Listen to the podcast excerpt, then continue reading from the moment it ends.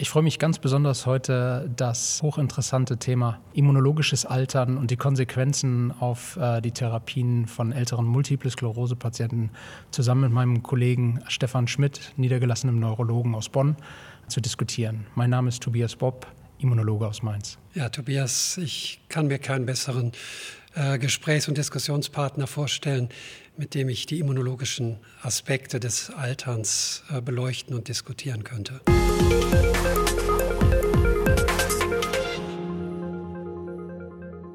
Ja, Tobias, jetzt hatten wir über die frühe MS gesprochen und die Therapie. Jetzt werden die Betroffenen natürlich mit der Erkrankung älter. Das ist ein sehr spannendes Thema.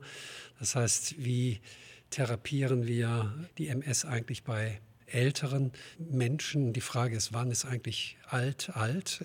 Also im biologischen Sinne und im immunologischen Sinne. Da wirst du uns was drüber berichten können. Ich fange mal an, wieder mit einem äh, Fall aus der eigenen Praxis. Hier ist es, äh, handelt es sich jetzt um einen 60-jährigen äh, Mann, den ich schon sehr lange betreue, mit seit über 20 Jahren bestehender MS, ähm, stabil unter Therapie. Und die letzte ähm, klinische Aktivität war vor zehn Jahren und ähm, äh, MR-tomografisch äh, vor 17 Jahren. Das heißt, dieser Patient ist eigentlich super stabil, moderate Behinderung. Die Frage ist, warum soll, muss äh, dieser Mensch äh, behandelt werden? Ergibt das noch Sinn?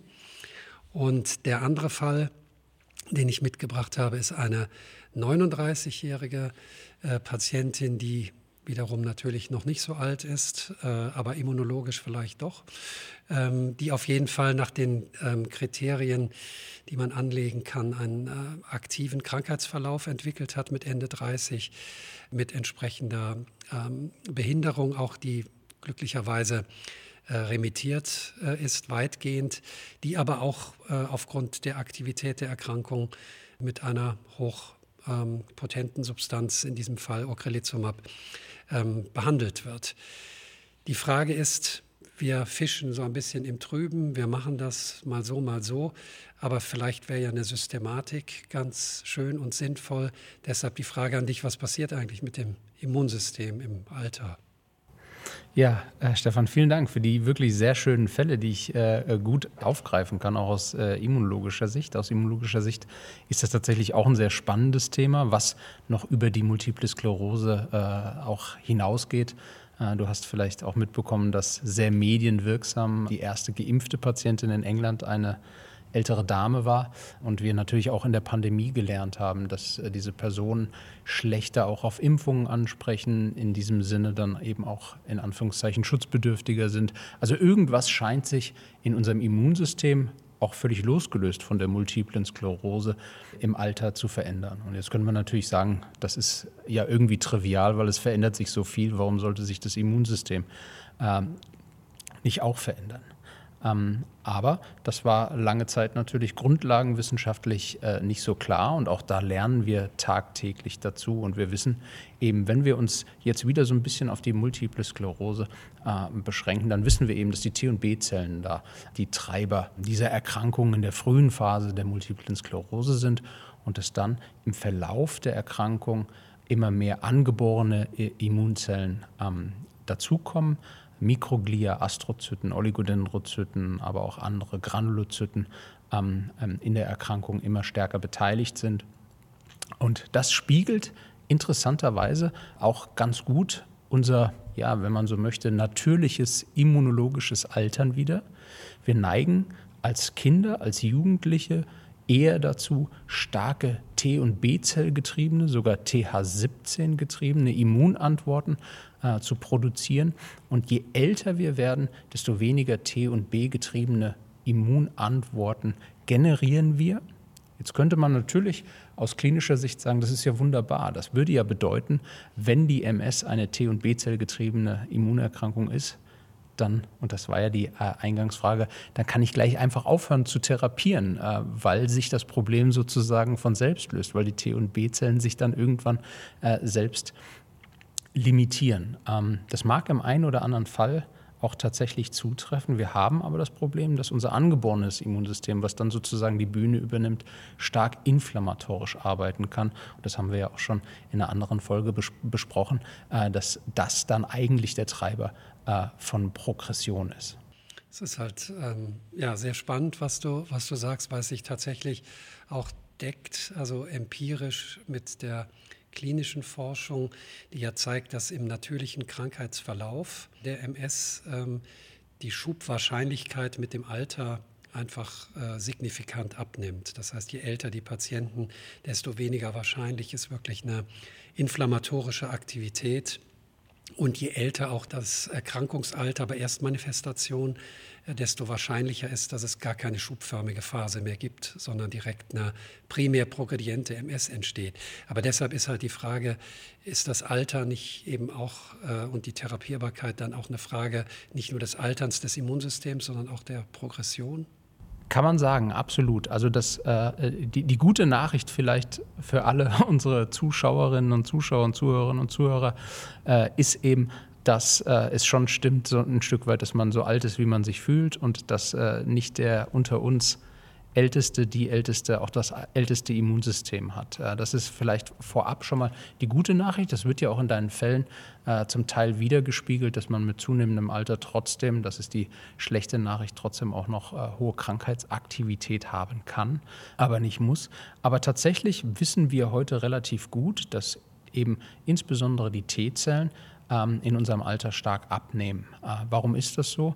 Ähm, das hat eine ganz einfache Bewandtnis. Unsere T-Zellen kommen ursprünglich aus dem Knochenmark, aus dem blutbildenden System, wandern dann aber als Vorläufer der T-Zellen in ein Organ ein, was oberhalb unseres Herzens sitzt und äh, früher äh, sozusagen ja, ohne Funktion bedacht war. Auch sehr spannend finde ich aus grundlagenwissenschaftlicher Sicht, dass Mutter Natur sich was ausgedacht haben soll, ein Organ, den Thymus, äh, der keine Funktion hat. Äh, aber da kommen unsere T-Zellen letztendlich her und wir wissen relativ gut, dass diese T-Zell Produktionsstätte, diese T-Zellfabrik immer mehr verkümmert. Und das geht eben einher äh, mit, einem mit einer massiven Abnahme neuer antigenspezifischer T-Zellen, äh, die dann eben auch immer weniger äh, reagieren können. Aber gleichzeitig, du hattest auch auf die Progression abgezielt, kennen wir andere Mechanismen, die wir unter ja, einem eingedeutschten Wort oder Anglizismus Inflammaging, also inflammatorisches Altern, erklären können. Und hier sehen wir, dass eine unbehandelte, wenn man so möchte, unbehandelte oder stetige Inflammation auch dazu führt, dass unser Immunsystem sich verändert.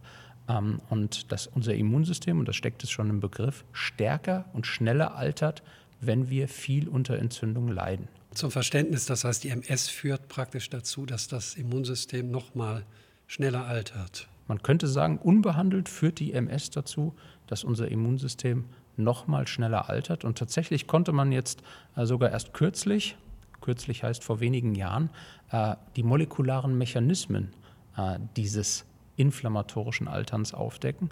Und die gehen bis in unsere Stammzellen, diese Zellen, denen wir auch klinisch ein unwahrscheinlich hohes Potenzial, man denkt nur an Knochenmarkstransplantationen, vielleicht auch als eine der extremen, aber doch Möglichkeiten, auch eine äh, Multiple Sklerose äh, zu behandeln, weil wir festgestellt haben, dass inflammatorische Signale die Genregulation in Stammzellen verändern können. Eine sogenannte epigenetische Regulation, also die Zugänglichkeit letztendlich von bestimmten Genen für äh, Transkriptionsfaktoren, die dann die Expression dieser Gene steuern, verändern.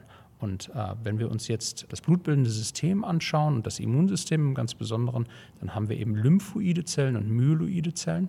Lymphoide Zellen sind die Zellen des adaptiven Immunsystems, T- und B-Zellen, während die myeloiden Zellen eher die angeborenen Immunzellen äh, generieren können. Und diese starke Inflammation führt dazu, dass Gene, die wichtig sind, dass eine Stammzelle zu einer lymphoiden Zelle wird, abgeschaltet werden und wir immer mehr myeloide Zellen produzieren. Also letztendlich in gewisser Weise Mimikrin, was im Alter sowieso passiert. T- und B-Zellen nehmen ab und immer mehr myeloide Zellen übernehmen die Bühne sozusagen. Und das wird befördert durch Inflammation. Es gibt ja auch, das hatten wir auch schon in einer vorangegangenen äh, Folge, äh, besprochen. Auch Daten, die natürlich zeigen, dass tatsächlich mit dem Alter auch die hochwirksamen MS-Therapeutika nicht mehr stärker wirksam sind als die moderat wirksamen und dass wir möglicherweise mit dem Alter eben auch mehr Nebenwirkungen sagen wir mal, in Kauf nehmen, wenn die Regeneration naiver Immunzellen eben so stark eingeschränkt ist. Absolut. Das ist, wenn man so möchte, natürlich für den Grundlagenwissenschaftler äh, das Beste, was passieren kann, weil das eine klinische Bestätigung dessen ist, was man in Modellen, aber auch durch die Analyse von älter werdenden Menschen äh, äh, feststellen kann, weil eben all diese Substanzen, so hochwirksam sie auch sind, insbesondere völlig richtig dafür entwickelt wurden, T- und B-Zellen zu adressieren, zu modulieren. Wenn wir aber im Alter immer mehr zu angeborenen Immunzellantworten neigen, dann wird klar, warum diese Medikamente immer weniger wirken, weil auch immer weniger T- und B-Zellen letztendlich im Mittel in uns allen sozusagen zur Verfügung stehen. Ich glaube, die Quintessenz, auch wenn wir den Bogen wieder zurückspannen zu den Fällen, ist, wie du ja auch schon mehrfach gesagt hast, also wir müssen, glaube ich, die immunologische Aktivität Alter hin oder her auch individuell äh, beurteilen. Das heißt, wir würden natürlich Menschen mit hoher Krankheitsaktivität auch jenseits der 40 oder 50 äh, entsprechend adäquat hochwirksame Therapien anbieten. Bezüglich des ersten Falles gibt es in der Tat jetzt verstärkte Anstrengungen, auch unter wissenschaftlichen kontrollierten Bedingungen zu überprüfen, inwieweit Absetzen jenseits der 50 oder 60 möglich ist. Und es gibt erste Publikationen, die zeigen, dass äh, offensichtlich eine große Gefahr hinsichtlich äh, des Wiederauftretens von Schüben und MRT-Aktivität äh, nicht besteht. Aber da ist weiterhin, wie bei vielen Dingen in der MS, noch äh, Zeit äh, für Spekulation und für Studien. Ich kann das aus immunologischer Sicht nur bestätigen, was du sagst. Wir sehen tatsächlich im Mittel in Patientinnen und Patienten, aber auch in gesunden Menschen eben eine Abnahme dieser T- und B-Zellen, die die Treiber äh, dieser Erkrankung zumindest in den Anfangsstadien sind, sodass ich dir nur beipflichten kann, dass man gerade wie im ersten Fall beschrieben, Patientinnen und Patienten mit keiner messbaren klinischen Aktivität mehr äh, anbieten sollte. Immuntherapien abzusetzen. Aber da muss natürlich dann auch die Patientin oder der Patient mitspielen. Also da reichen wahrscheinlich nicht nur immunologische Argumente, die ich liefern könnte, das dann auch wirklich so durchzuführen. Ja, dann danke ich dir, Tobias. Ich denke, wir haben keine Lösung gefunden äh, für das Problem, aber wir haben einige Aspekte beleuchtet und ich glaube, es hilft auch unseren Zuhörern und Zuhörerinnen und Zuschauern und Zuschauerinnen vielleicht die Entscheidung individuell richtig zu treffen. Ja, ganz herzlichen Dank. thank you